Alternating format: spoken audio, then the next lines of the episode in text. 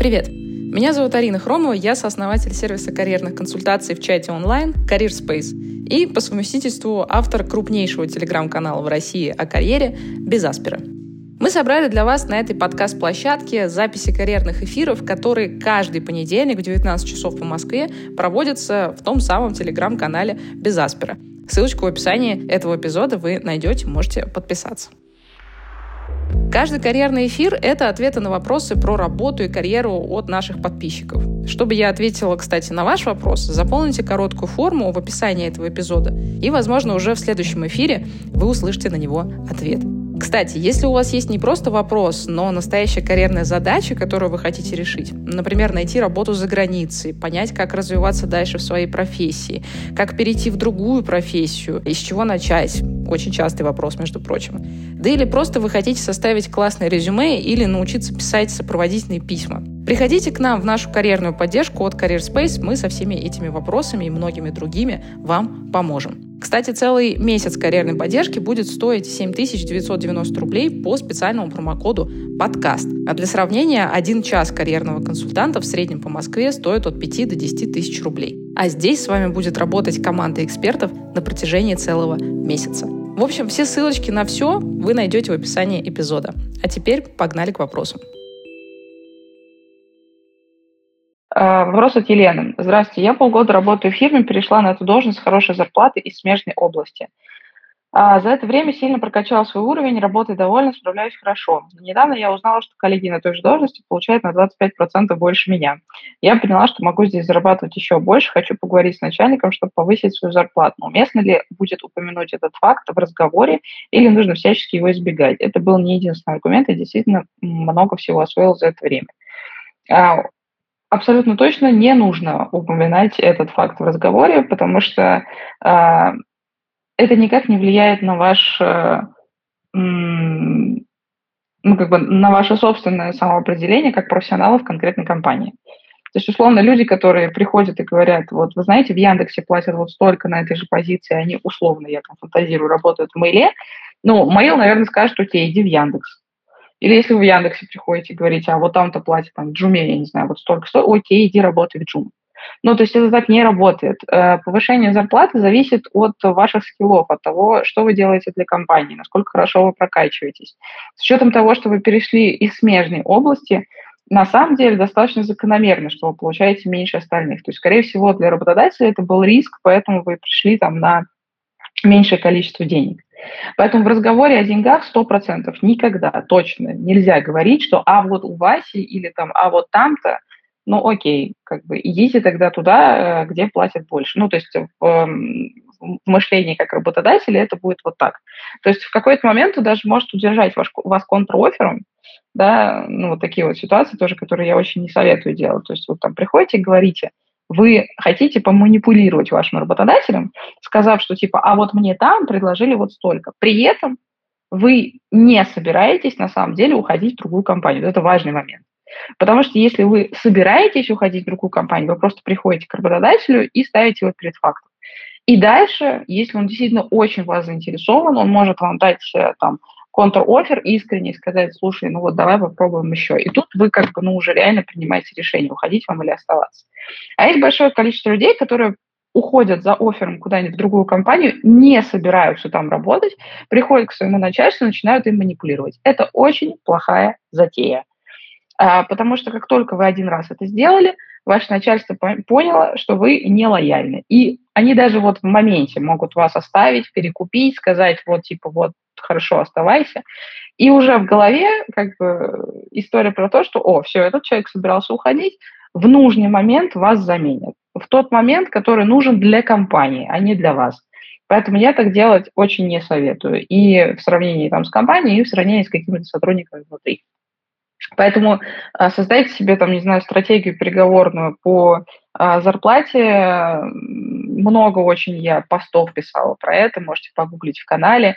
Есть отдельный большой блог, прям там 30 минут без перерыва я рассказываю о том, как надо и никак не надо а, разговаривать про свою зарплату с работодателем. Ключевые вещи – это про то, что, а, говорите про то, что вы уже сделали, но имейте в виду, что работодатель платит не за то, что вы сделали, а за то, что вы сделаете еще, поэтому договаривайтесь, что вам нужно сделать еще для того, чтобы у вас было там увеличение на N.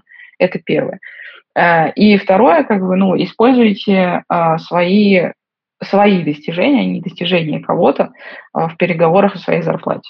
Вот, то есть то, что кому-то там платят больше, ну, как бы это никак на вас не влияет. Это, не, ну, это никак не влияет на ваше профессиональное качество. А зарплата поднимается в нормальных структурах только за ваш профессионализм. Так, следующий вопрос от Софьи. Арина, спасибо вам огромное за эфир и все, что вы делаете. Спасибо вам, спасибо, что слушаете. Планирую поступать в магистратуру в Европу, рассматриваю Испанию, Германию, Нидерланды. Что можете сказать про рынок труда в этих странах? Какие из них выглядят наиболее привлекательными для карьеры в аналитике и консалтинге? Важно ли для европейского рынка труда направление образования? Стоит ли поступать именно на ту программу, в какой сфере я планирую продолжать карьеру? Если да, то куда бы посоветовали пойти для карьерного развития аналитика слэш-консультанта?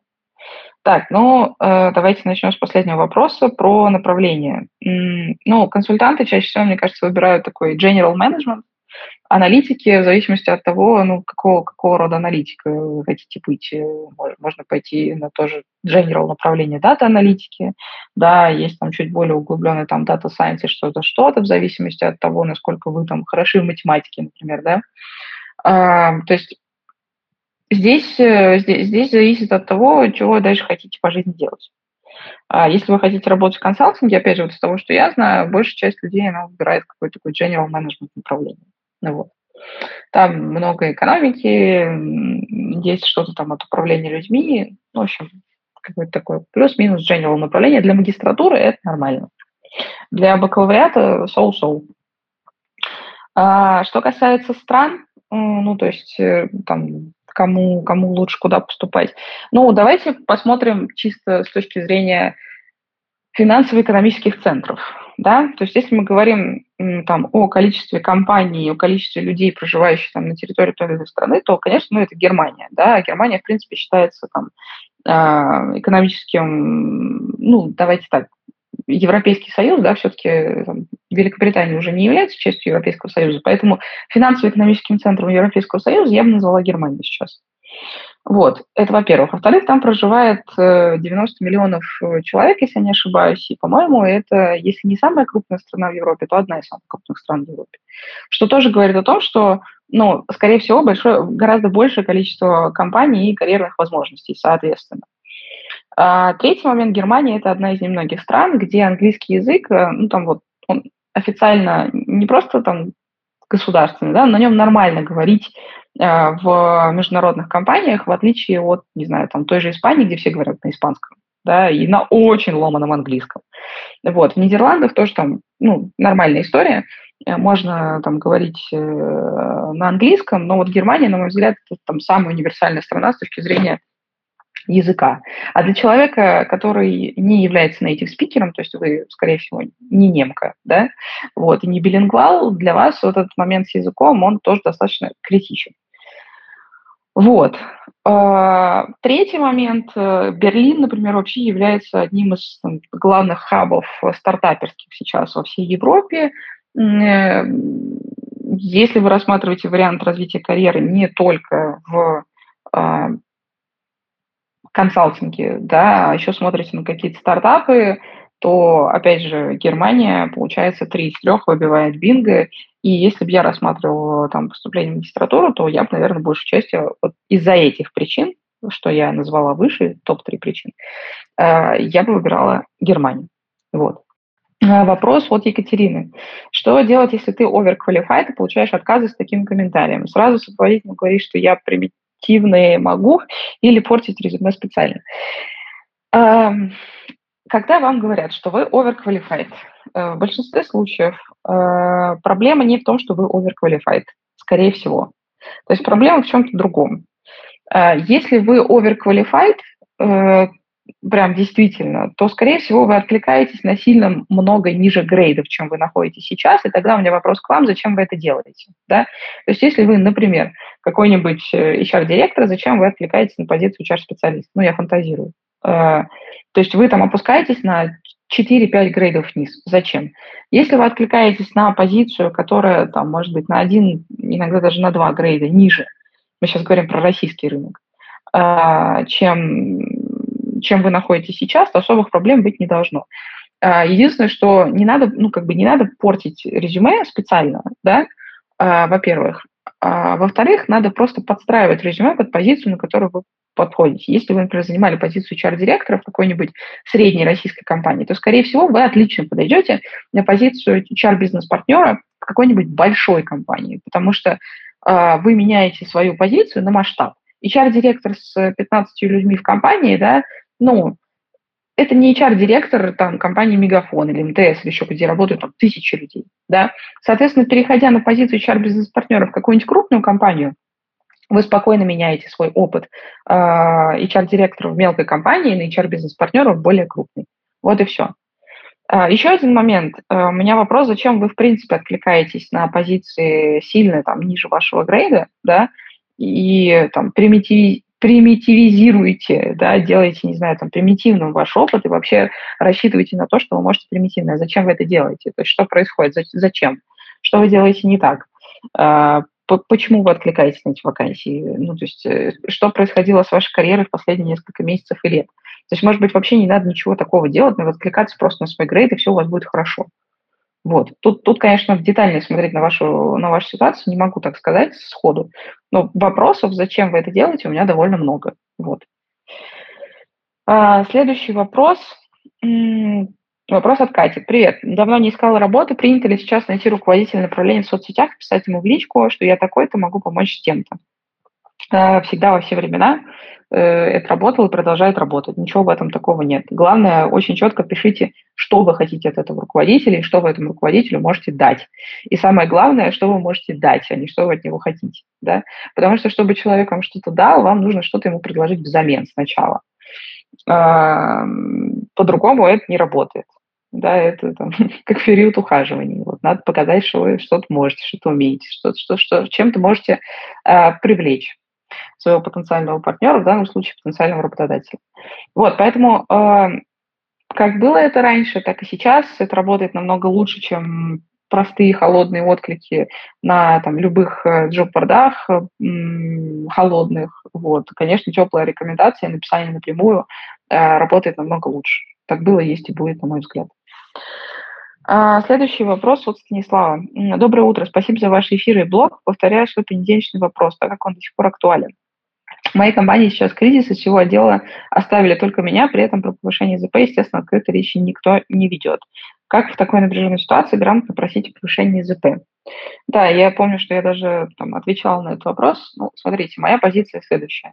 Если вы находитесь в компании, в которой сейчас происходят э, значительные э, структурные изменения, а, а именно, ну, фактически людей увольняют, вы остались единственным человеком в отделе, э, которого вообще-то не тронули, то, на мой взгляд, наверное, лучше отложить вообще вопрос о разговоре с зарплатой, на ближайшие полгода. Ну, там, посмотреть, что в эти полгода будет. А, потому что, ну, прямо скажу, возможно, вы счастливый человек, и вам повезло, ну, там, безусловно, наверное, вы хороший профессионал, и не просто так вас оставили в вашем отделе, вот, единственного. Но вообще это большая удача, что вы сейчас там не попали под сокращение. Поэтому заводить разговор о зарплате сейчас, в такой ситуации, которую вы описываете, на мой взгляд, не очень грамотная история. Исключение может составить ситуация, когда вы напрямую влияете на деньги вашей компании, например, вы работаете с сейлзом. И в таком случае, скорее всего, у вас небольшой оклад, а, ну или там относительно небольшой оклад, но при этом у вас большое количество разных бонусов. И эти бонусы зависят от того, насколько хорошо вы приводите клиентов в компанию, насколько хорошо вы продаете тот или иной продукт. Соответственно, если ваша позиция напрямую завязана с тем, сколько денег вы зарабатываете для компании, вы можете поговорить про вот эту вариативную часть. То есть, скорее всего, фиксированную часть вам все равно никто не тронет. э, не те времена для того, чтобы там фиксированную часть поднимать. Вот. Но вариативную часть вы можете об этом поговорить. Э, вы можете сказать, вот смотрите, я сделал там в тяжелые времена, не знаю, последние 7-8 месяцев, вот это, вот это, вот это, вот это. И компания получила то, то и вот то. Я бы хотел, чтобы было так, так и вот так, потому что я могу еще вот это, вот это и вот это. Давайте поговорим об этом. То есть над вариативной частью поговорить можно, над фиксированной я сильно сомневаюсь, что это возможно в текущей ситуации. Так, следующий вопрос от Яны. Работаю IT-рекрутером в IT-рекрутинговом агентстве полтора года. Среди заказчиков есть европейские заказчики, и есть возможность проводить собеседование на английском. Мой уровень ужасен, я занимаюсь двумя репетиторами, но этого недостаточно. Но с разработчиками я более-менее общаюсь и не боюсь этого. Сейчас ищу работу, это очень сложно, но это отдельная история. Рассматриваю одну компанию для работы, они ищут адвайзера для разных компаний, которые хотят запуститься в стране, где еще нет их бизнеса. Работа похожа на мою в агентстве, оплата за приведенных э, адвайзеров. Оплаты тоже нет. Из плюсов постоянное общение на английском языке, что для меня катастрофически сложно. Из минусов я боюсь растерять свой IT-бэкграунд и забыть разные кейсы, о которых сейчас с легкостью рассказываю на собеседовании. Стоит ли рассматривать такую смену работы ради английского языка, и буду ли я интересна работодателям через год с английским B2 э, к тому моменту? А, но переставший быть в тренде подбора IT-специалистов, переставший быть в теме ситуации на рынке IT. Спасибо, извините, что так объемно. А, так, ну давайте разбираться. Первое, если ваша единственная задача подтянуть английский, то переходить на эту работу точно не стоит. То есть если у вас есть еще какие-то, какая-то мотивация для перехода, тогда это надо обсуждать, смотреть, решать, э, составлять э, табличку для принятия или непринятия оффера, ну, как бы вот стандартные все вот эти вот штуки, да, которые мы с нашими пользователями и клиентами карьерной поддержки проделываем. И если э, английский единственное, история, за которую вы цепляетесь, то она точно того не стоит. Ну, реально есть уж э, разное большое количество способов потянуть английский, э, например, полностью погрузить себя в англоязычную среду, даже если вы там ну, в России находитесь. Не знаю, я там как обладатель C1, и, наверное, если в какой-то момент очень захотела, могла сдать на C2, могу сказать, что очень помогает просто большое количество английского языка в вашей жизни. От э, сериалов сложных, непонятных, типа, не знаю, сьюцев каких-нибудь на английском языке, которые вообще ничего не понимают. Ну, начинайте просто с более простого. До постоянного, не знаю, слушания и вникания в английские, там, американские песни.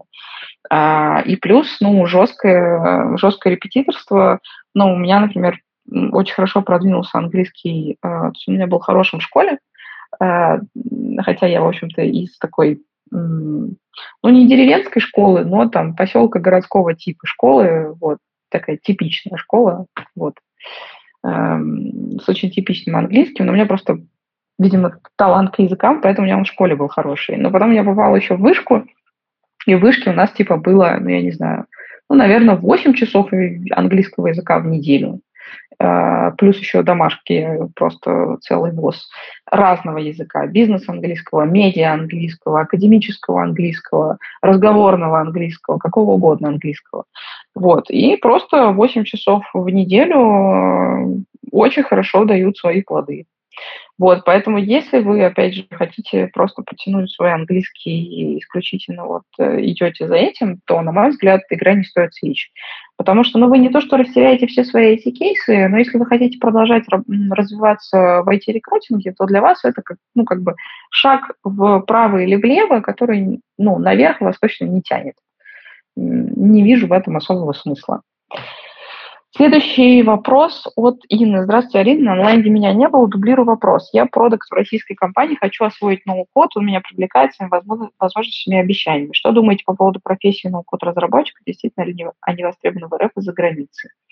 Я, кстати, на эту тему написала отдельный даже пост, э, там на днях выйдет, э, про ноу-код разработку, и почему ноу-код разработка в России вообще это фигня полнейшая, но это просто афера пока что по крайней мере. Почему так? Потому что ноу-кодеры – это люди, которые работают ну, на конструкторах, да, то есть э, на какой-нибудь там тильде, бабле, еще что-то. То есть какие-то конструкторы сайтов, которые позволяют э, создавать какие-то очень-очень простые решения. Вот.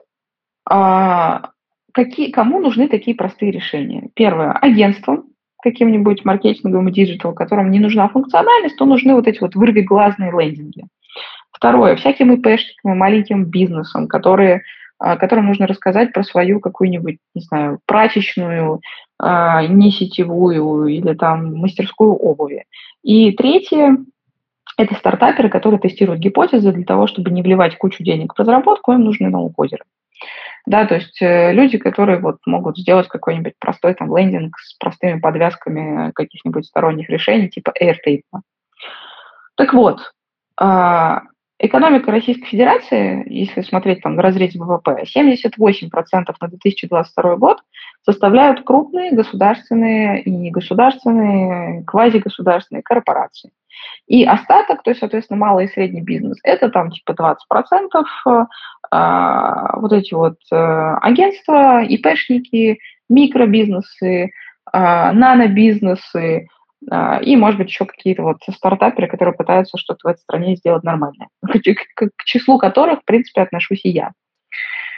Вот, то есть получается, что вы будете биться за 20% умирающего рынка, потому что больше всех, как всегда, страдают э, в кризисные времена, особенно в такие нетипичные кризисы, как сейчас, когда пока что непонятно, как мы будем из этой рецессии выруливать, потому что ну, как бы экономика просто закрывается. В такие времена, получается, вы идете учиться профессии, которая нужна умирающему рынку. На мой взгляд, это очень плохая затея. И чем дальше в лес, тем как бы, ну, сложнее будет. А вы можете сказать, что типа, ну окей, можно же э, на международном рынке свои э, навыки применять. Да, можно, но вы будете конкурировать э, с индусами, китайцами, которые будут вас демпинговать в цене, во-первых.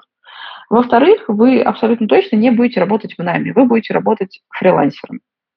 Работать фрилансером – это тоже то еще удовольствие.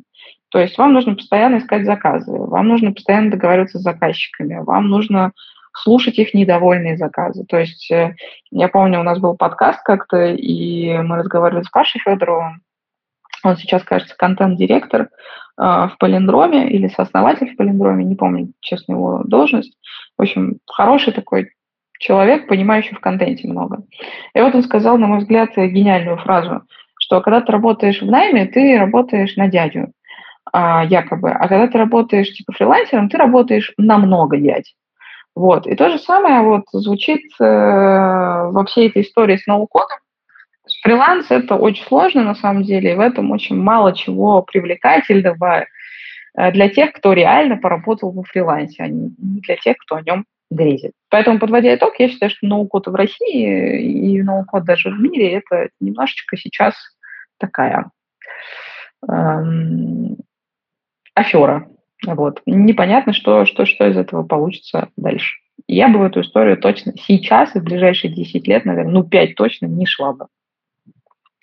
Следующий вопрос от Леры. Привет, я еще работаю X-исследователем профильного опыта, имею 3 месяца. Потом сократили из-за бюджета. При этом имею сильное образование, какие-то исследовательские проекты, которые не вписываются в понятие опыт работы, но которые отражены в портфолио. Недавно была на собеседовании с директором UX-лаборатории, предварительно списавшись с ним через тематический чатик в Телеграме. Впечатление от собеседования хорошее, до конца недели обещали дать обратную связь. При этом на ХХ на вакансию в эту же компанию меня на следующий день после интервью с руководителем отказали. И вообще из ХХ еще ни разу не выходила на собеседование.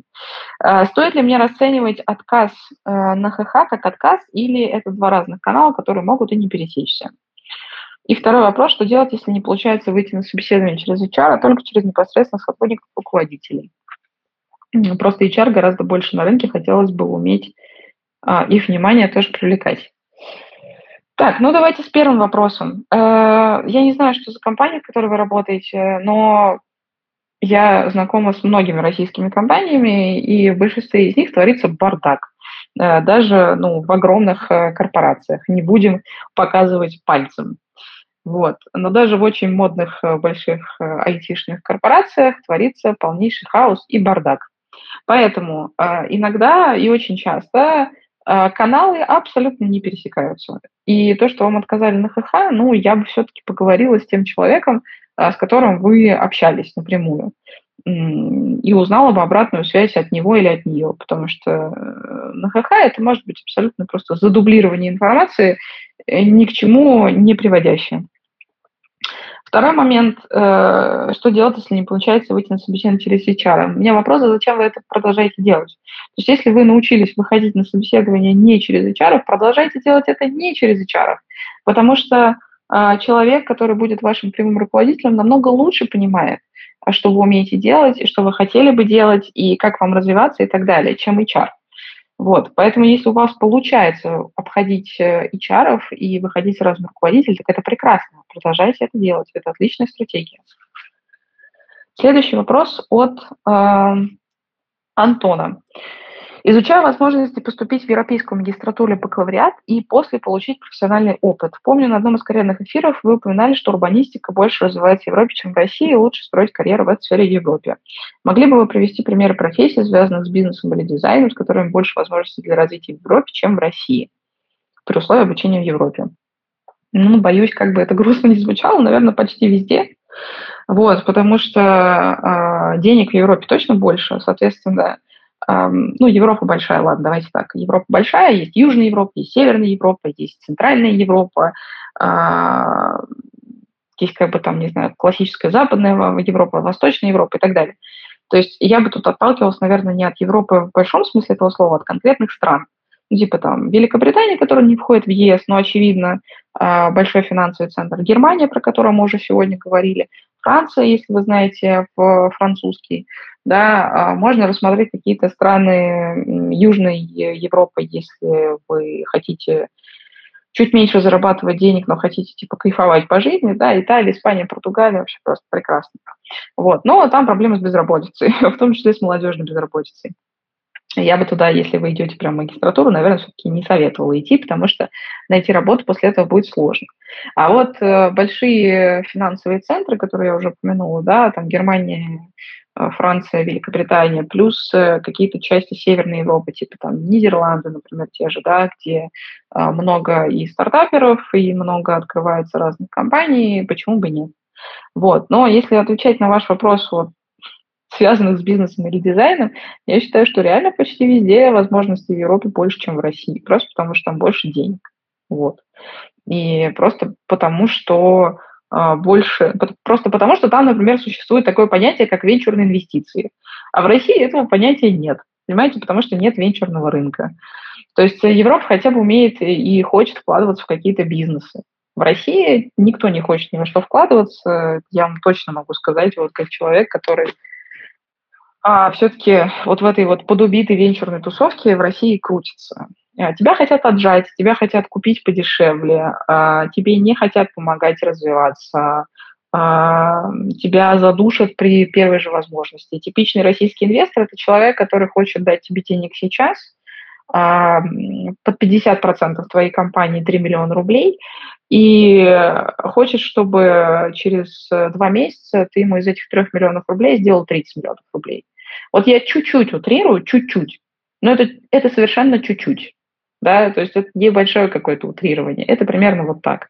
А после 24 февраля бизнесы, которые сами не зарабатывают, которые там, например, зиждятся на инвестициях, ну, я вообще не знаю, что они делают, они, наверное, уже закрылись давным-давно. Вот.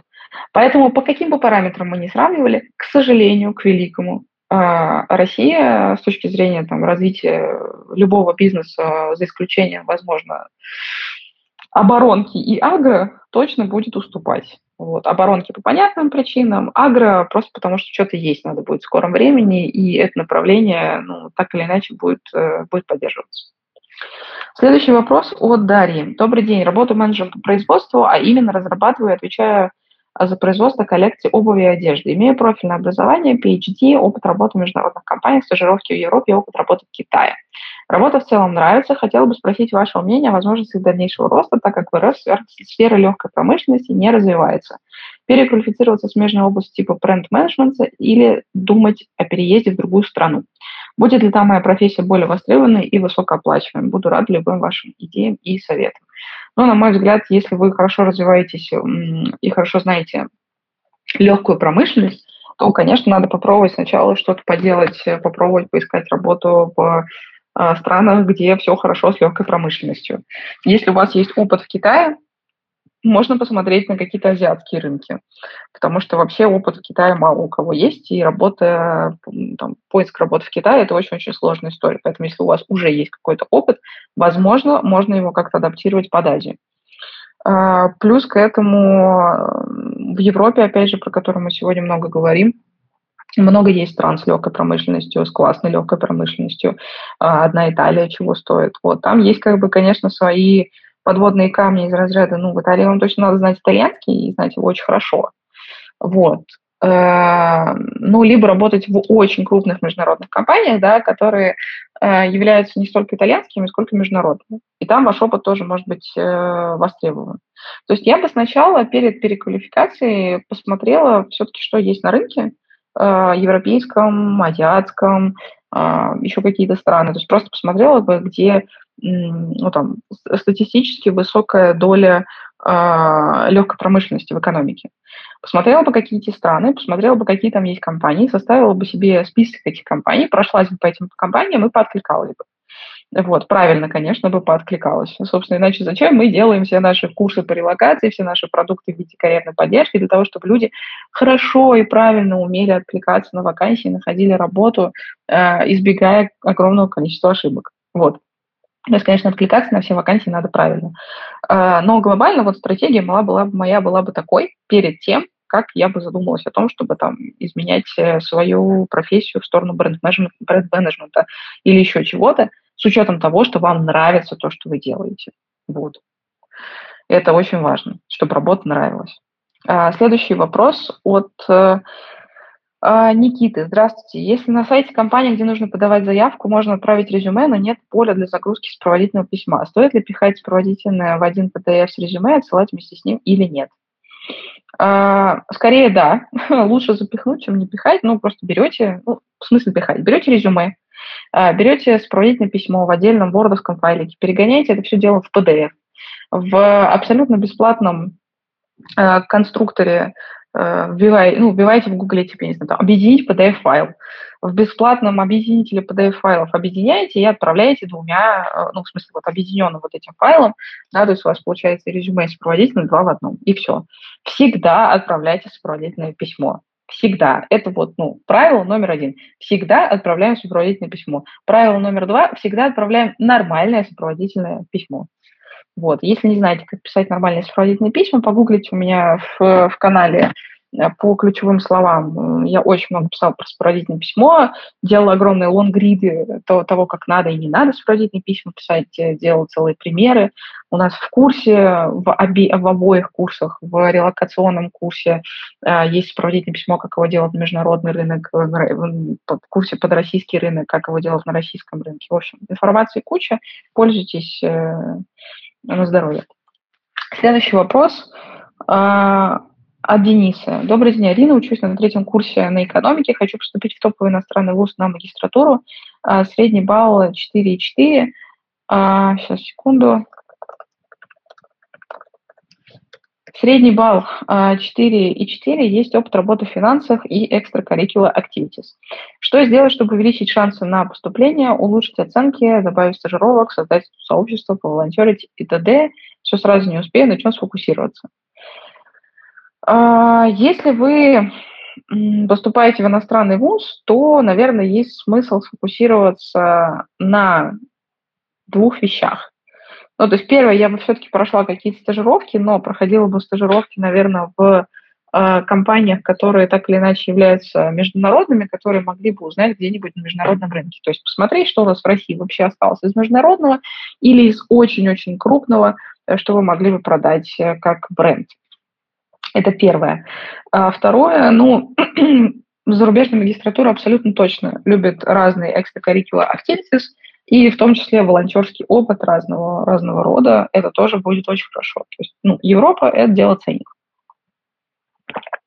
Насчет студ-сообщества тоже вариант, на мой взгляд, сильно трудозатратный, ну, типа, не знаю, сейчас бы я, наверное, лучше не бралась, а попробовала бы делать что-то в реальной работе.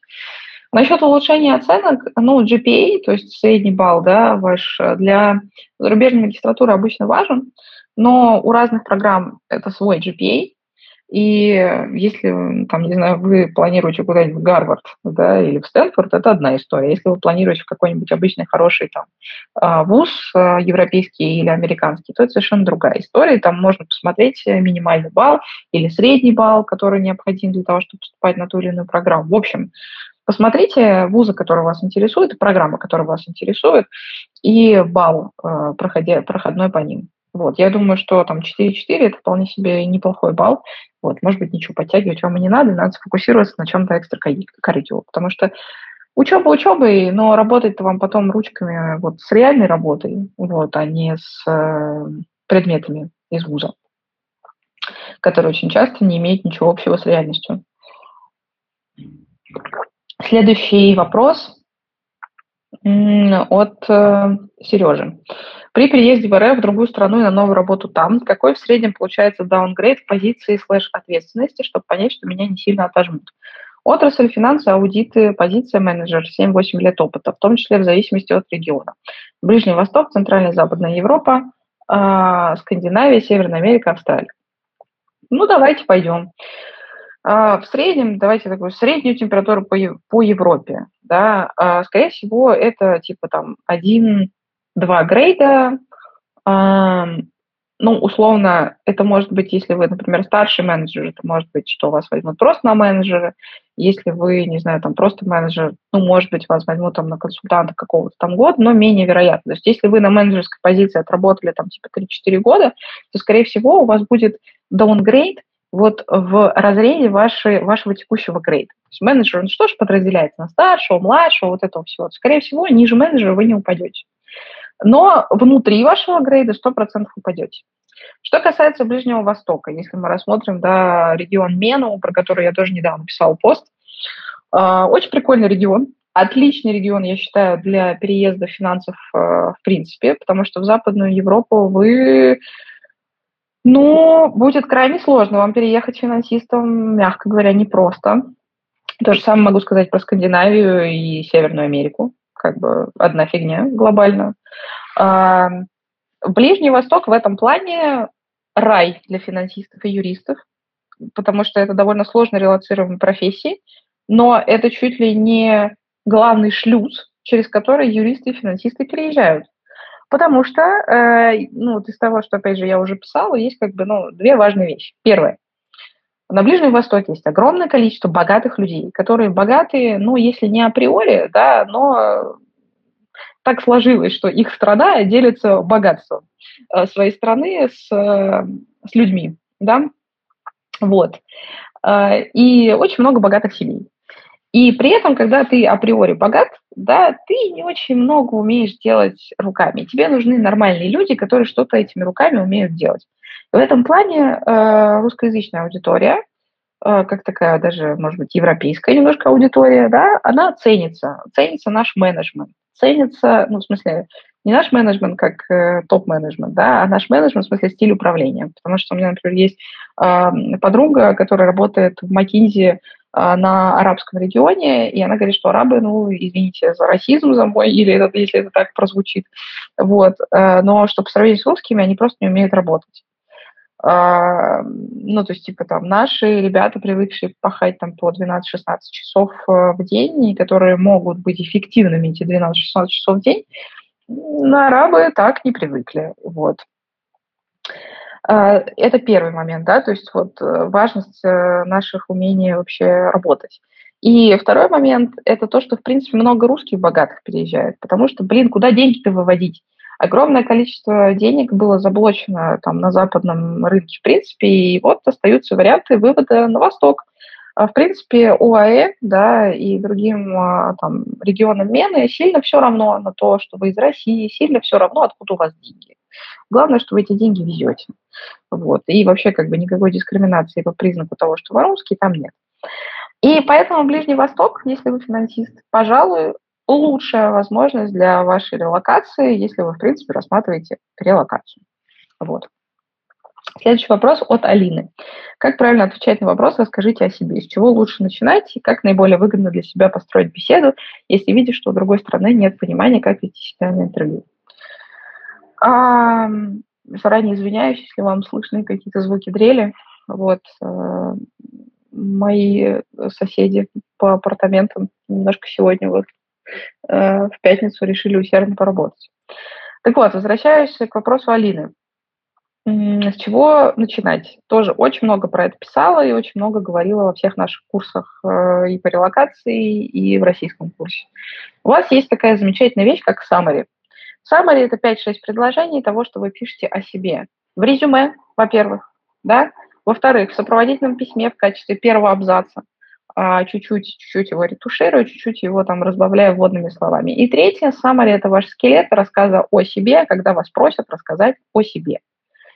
А, вот почитайте, пожалуйста, что такое summary а, в канале, а, куча было постов на эту тему. Как его писать, тоже было огромное количество постов с примерами прямо конкретными. Если супер коротко пройтись, вы пишете, сколько лет у вас в, в том или ином э, там, виде бизнеса, индустрии или, или профессии, в которой вы работаете. А дальше вы коротко рассказываете, откуда вы выросли. Коротко – это значит на пару предложений. Вот а, откуда вы выросли, до какой позиции вы доросли.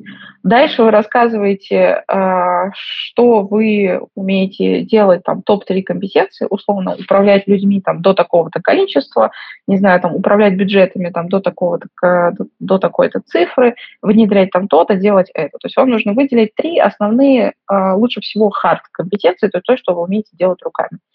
И дальше после этого вы можете рассказать, это не относится к резюме, это не относится к сопроводительному письму, это относится только к вашему рассказу о себе вот вживую на интервью. Вы можете рассказать еще о паре э, крутых проектов супер коротко. Э, почему вы считаете их флагманскими вашими проектами в карьере? Весь ваш рассказ о себе не должен занимать, э, на, на мой вот взгляд из того, что я видела там за 8 лет э, работы в разного рода HR, это не больше там двух-трех минут. Все. Зачем вообще задают вам этот вопрос? Э, по-разному бывает. Иногда действительно хотят просто начать беседу, и проще всего начать беседу с тем, чтобы попросить вас рассказать о себе. А второй момент, смотрят вообще, как вы э, системно рассказываете о себе и умеете ли вы это делать, потому что большинство людей не умеет этого делать. И третье, смотрит на то вообще, как льется из вас речь, насколько вы неплохо умеете формировать свои мысли. Вот и все. А, вот всего несколько причин, зачем это делается. Следующий вопрос у нас от э, Натальи. Арина, доброе утро. Я на полугодовой карьерной поддержке. О, круто, здорово. Значит, мы с вами уже активно э, работаем. Будет ли мне и таким же, как я, полезен курс по карьере в России? Или мы уже получаем эту информацию по своим запросам? Спасибо за ваши эфиры и продукты. Спасибо вам, что пользуетесь. А, смотрите, я всегда говорю одну, одну важную вещь. Да? Курс – это штука, которая не, любой курс, не даст вам какой-то волшебной таблетки, ничего не может в этой жизни дать вам волшебные таблетки, могут только ваши усилия дать. Но это огромная и очень детальная база знаний, к которой вы можете постоянно возвращаться. А, карьерная поддержка цена тем, что мы решаем конкретный ваш кейс. Да? А, и фокусируемся именно на вашем кейсе. Но мы иногда а, в силу конкретизации вашего запроса не можем дать вам каких-то супер объемных размышлений, потому что ну, у вас нет под это запроса. Курс как раз-таки помогает вам очень сильно развивать свое а, мировоззрение относительно вашей карьеры и развивать свое бизнес-мышление. Вот это, наверное, одна из самых важных вещей, которые дает курс. И если вы хотите уметь мыслить вот, ну, как бы парадигмами, э, которыми мыслим, например, мы, а, разбивая ваши карьерные кейсы, разбирая ваши карьерные кейсы, то курс – это очень важная штука. Это база знаний, которая научит вас это делать. Если вам это не нужно, если вам нужно вот ваш сейчас кейс как бы а, решить и, и все, и, и там на какое-то количество времени ближайшее успокоиться и, и, и жить спокойно, то тогда как бы, ну, курс, наверное, вам не нужен. Вот. Но курс я бы сравнила с книгой, да, которую вы каждый раз перечитывая, там, с полезной книгой или каждый раз там, пересматривая в нашем случае, выносите для себя что-то новое, выносите для себя самостоятельные мысли, с которыми вы можете дальше работать, которые вас иногда э, на очень нетривиальный способ мышления настраивают. И это в курсах ценно. Следующий вопрос от э, Ольги. Арина, давно вас слушаю, солидарна с вами в теме того, что многие онлайн-школы просто делают хороший маркетинг. Подскажите, где э, лучше обучаться графическому и моушен дизайну? Ну, тоже то, что я отвечала уже не раз про курсы в целом, да, э, курсы дают вам скелет. И поэтому э, рассчитывать на то, что они там, не знаю, э, найдут за вас работу или там сильно помогут вам как-то ее найти, не стоит. Это так не работает. Вам нужен скелет. Скелет вы можете получить, заплатив за платный курс. Э, зачем это делать? Для того, чтобы дисциплинировать себя.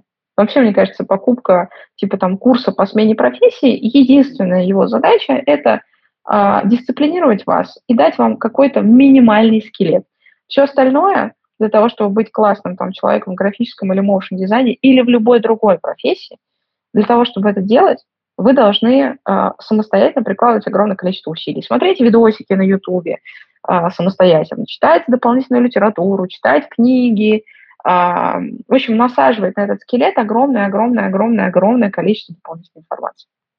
Поэтому никакой подсказки, к сожалению, где лучше обучаться графическому motion дизайну, я вам не дам. Можете посмотреть любую школу, которая на этом специализируется. А, вот, да, единственный совет.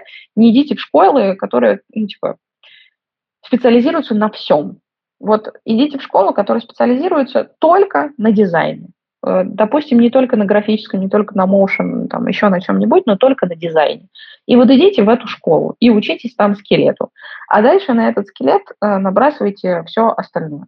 Вот. Если у вас хватает собственной дисциплины, то вообще никакие курсы вам платные не нужны по смене профессии. Идите и ищите эту информацию самостоятельно на YouTube, еще где-то, консолидируйте эту информацию там, в единый какой-то поток – вот, а, и будет вам счастье. Если вы понимаете, что дисциплины вам не хватит, тогда любой курс, который специализируется на дизайне. А, а не так, что школа, куда вы идете, специализируется на всем. От преподавания, не знаю, там, на сочинение музыки э, до строительства домов. Вот как бы в такое, наверное, лучше не идти. Следующий вопрос от Анастасии. Арина, спасибо большое за ваш канал. Уже несколько лет успешно применяю ваши советы по построению карьеры. О, очень приятно. Спасибо большое, что слушаете и читаете. А сейчас хотела бы задать вопрос по поводу моей мамы. Моей маме 44, она бухгалтер по заработной плате в Москве в бюджетном учреждении. Зарплата около 100 тысяч рублей. Скажите, пожалуйста, есть ли шанс честно повысить зарплату в данной профессии, как это делать? И есть ли шанс на смену профессии в таком возрасте на косметолога или визажиста? Ну, давайте начнем с последнего вопроса. Есть ли шанс на смену профессии на косметолога или визажиста? Вообще никаких ограничений на смену э, косметолога или визажиста не вижу, э, потому что в отличие от э, какой-то корпоративной карьеры, косметолог, там, визажист, я не знаю, еще что-то, это больше относится, ну, к такой фрилансерской и синеворотничковой работе, синеворотничковой в хорошем смысле этого слова, что вот, ну, как бы люди, которые работают руками. Эти люди, которые работают руками, могут очень-очень долго работать руками. И ваша мама может, э, там, не знаю, э, работать визажистом еще долгие-долгие-долгие годы, переобучившись на эту профессию. У визажиста, на мой взгляд, есть э, другие, ну, как бы, проблемы, да, которые надо понимать. Ну, например, первое, что не все понимают до конца, что визажист вообще это очень много времени проводит на ногах каждый день, иногда 12 часов. И когда там, ну, вам не 20 лет, да, это довольно сложно. И надо, ну, как бы понимать, что от года к году, скорее всего, это будет сложнее. Ну, или надо там какой-то очень хорошей физической форме себя вести, э, держать. Вот. А, или, например, то, что там, не знаю, визажисту нужно прикрепиться к какой-то студии для того, чтобы получать стабильные какие-то деньги, потому что самостоятельно а, быть визажистом развиваться в этой сфере будет довольно сложно. Вот, то есть, и третий момент, не уверена, что там ваша мама будет получать сильно больше 100 тысяч рублей в России, ну, там, может быть, 120. Ну, короче, не сильно больше от того, что она имеет сейчас как бухгалтер, будучи визажистом. Если вопрос того, что ей ее текущая профессия не нравится – то да, это хороший вариант. Если все-таки есть задача еще там как-то подзаработать побольше, то надо сидеть как бы и смотреть плюсы и минусы. Иногда минусы сильно не очевидны. Касательно вашего вопроса про то, можно ли, есть ли шанс существенно повысить зарплату по данной профессии. Ну, не до конца понимаю, что такое существенно, но, например, можно попробовать э, перейти в другую компанию там, на позицию какого-нибудь главного бухгалтера. То есть, ну, если ваша текущая компания, вы разговариваете о повышении зарплаты, и она не дает вам нужного результата, то можно попробовать э, перейти на другую компанию с повышением зарплаты, с повышением грейда, возможно, там на позицию главного бухгалтера или что-то в этом роде. Ну, вот такие вот варианты есть. Так, у нас остается несколько минут, и я думаю, что я там успею еще вопросов два максимум разобрать. Давайте посмотрим. Так, Арина, привет. Так как я слушаю тебя в записи, я часто переслушиваю, то я наберусь наглости повторить свой вопрос. Ты очень крутая, на тебя подписан я очень давно. Советы твои цены, пожалуйста, не забывай ставить в запись. Спасибо, Кэп, да, больше, больше не забуду. Очень, очень надеюсь, что больше не забуду поставить запись. Вопрос про то, как лучше поступить рисковику в банке. Всю печальную предысторию вопроса ты знаешь. Да, знаю, там рисковики, в общем, в принципе, их сокращали, и Андрей как раз-таки из тех людей, кто успел выйти из рисковика в другое направление и избежать этого сокращения. Сейчас занимаюсь анализом оптимизации бизнес-процессов. Направление очень интересное и полезное, но с непонятным будущим в этой стране, в которой больше принято оптимизировать оптимизаторов, а не бизнес-процессы. Работаю над переходом в аналитику. Спасибо, что уделяешь достаточно этому вопросу. Уже много взял про программу обучения и не обязательно траты большого количества денег на курсы. Если пораскинуть мозгами, то действительно можно обойтись малой кровью в части программы обучения. Сейчас стою на перепутье, уйти на downgrade и понижение, ипотека, семья и так далее, или параллельно пилить по ночам какой-нибудь проект, набивая experience, работа над нетворкингом. Был бы признателен, если бы ты посвятила время и пост этому вопросу, как самостоятельно построить программу обучения, где искать проекты, нетворкинг, data-аналитики и data science. Может быть, у тебя уже был пост или посты на эту тему, может их как-то сгруппировать. Но постов именно по аналитике у меня не было, да и вряд ли я буду делать по аналитике на самом деле, просто потому что все работает стандартно в любом процессе, что в аналитике, что в дизайне. Можно просто подумать над постом, как построить себе самостоятельно программу обучения, чтобы сэкономить на курсах. Кстати, прошу своего мужа помочь мне в этом, э, Ярослава, как кофаундера Career Space. Вот, потому что мне кажется, он в этом прекрасен. Плюс у нас есть отдельные ребята в команде, типа там Андрея нашего, UX-дизайнера. Если вы видели наш дизайн на сайте, то вы понимаете, насколько Андрюха крут. Вот. А Андрей самоучка, кстати, он тоже там, насколько я знаю, ни рубля не потратил в обучение на курсах. Так вот, э, над постом подумай, возвращаясь э, к твоему вопросу, Андрей, э, да, я уже, ну, я как раз на эфире на него отвечала, на предыдущем. Я очень не советую тебе не идти на какой-то даунгрейд сейчас и не делать резких движений, потому что у тебя семья, дети, ипотека, вот это все. Это очень, ну, очень не советую так делать в текущей ситуации. Лучше действительно сидеть по ночам, а, качаться в нетворкинг, искать какие-то part-time проекты, потратить на это больше времени, но зато сделать это гораздо более безопасным а, для своей семьи, для тебя в частности, потому что уходить на downgrade, а вдруг получится так, что ты уйдешь на downgrade, ну мало ли, что-то не потянешь, я не знаю, и, или произойдет очередная жесть какая-нибудь в стране, и тебя, не дай бог, сократят и надо будет опять искать работу. А найти работу джуном э, будет крайне сложно, потому что, ну, как бы джунам при, сейчас, в принципе, край, крайне сложно найти работу, везде нужны медлы. Короче, я бы на твоем месте э, выбрала стратегию постепенного ухода в профессию и посвящения там своего свободного времени, да, там, делание чего-то ночами, это будет сложно, это будет непросто, зато это будет безопасно. Вот. Я, я такого плана придерживалась бы. А, так, ну и давайте какой-нибудь э, последний вопрос. Вопрос от Аллы. Здравствуйте, спасибо за доп. эфир. Как вы думаете, насколько сейчас реально и возможно релацироваться как цифровые кочевники, если работать в России с ММщиком, например, а жить за границей? Может быть, так лучше, чем с нуля осваивать IT? Фиговая, фиговая история, э, ну, как бы переехать куда-то и работать на Россию – и думать, что так будет нормально продолжаться всю жизнь. То есть лучше сразу понимать о том, что вы будете делать после того, как вы, например, полгода не будете жить в России, да, и начнете платить со всех своих доходов, доходов 30%. Вот, то есть если вы продолжаете получать деньги из России, а, находясь где-то в другой стране, вы будете платить большой налог, гораздо больше, нежели вы платите сейчас, и это не прикольно. Поэтому э, позиция, что я буду работать на Россию и, ну, типа, Э, находиться где-то в другой стране, она может работать типа там полгода. А что вы будете делать дальше, непонятно. Поэтому я бы сразу рассматривала вариант какого-то там получения визы, ну, говорила бы с агентствами, смотрела бы, какие визы, какие страны могут дать, и не рассчитывала бы на то, что я буду работать на э, российский рынок. Вот так. Вот, а с вами была я, Арина Хромова, сооснователь сервиса Career Space, сервиса карьерной консультации в чате онлайн. Пока-пока.